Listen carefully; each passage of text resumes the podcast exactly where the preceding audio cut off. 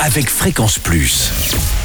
Surprenez votre famille et vos amis grâce au grand chef de Bourgogne-Franche-Comté. Cette semaine, je suis à Dole dans le Jura. Vous nous écoutez aussi sur l'appli Fréquence Plus et le site web fréquenceplus.radio.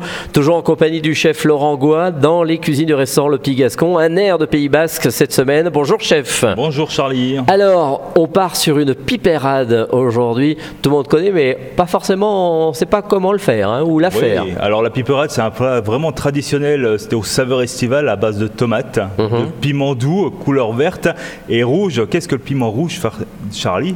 Eh ben, je sais pas. euh, Le petit piment rouge dans le sud-ouest, il est appelé l'espelette. Ah oui, c'est le, pi- Voilà. le piment d'Espelette. Très beau village. hein. Si pendant les vacances vous visitez, c'est un des plus beaux euh, villages de France. Et puis tous ces piments qui, qui pendent comme ça aux fenêtres, c'est très très beau. Voilà. Et la piperade, pour vous donner un petit clin d'œil, c'est une spécialité venant du basque appelée piperada ou bien pipé. Et pipé, ça veut dire le poivre. Très bien. Voilà. Oh, en plus, on D'où fait de la culture. relevé. Bon, Voilà. bah, très bien.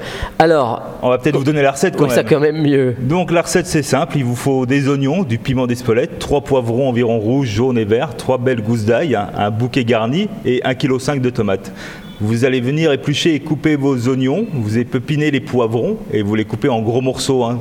Vous épluchez également et vous coupez finement l'ail. hein. Ensuite, une fois que tout ça est prêt, vous faites revenir vos oignons, vous incorporez les piments et les poivrons et vous laissez cuire environ 15 minutes à feu doux.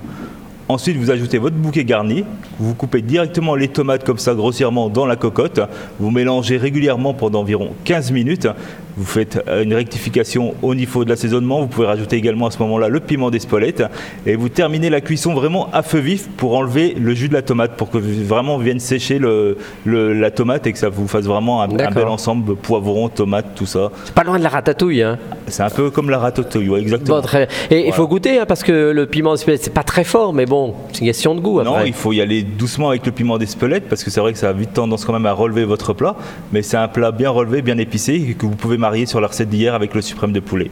Merci Laurent Gouin pour Voilà. cette belle recette de piperade avec euh, ce restaurant ici, le Petit Gascon.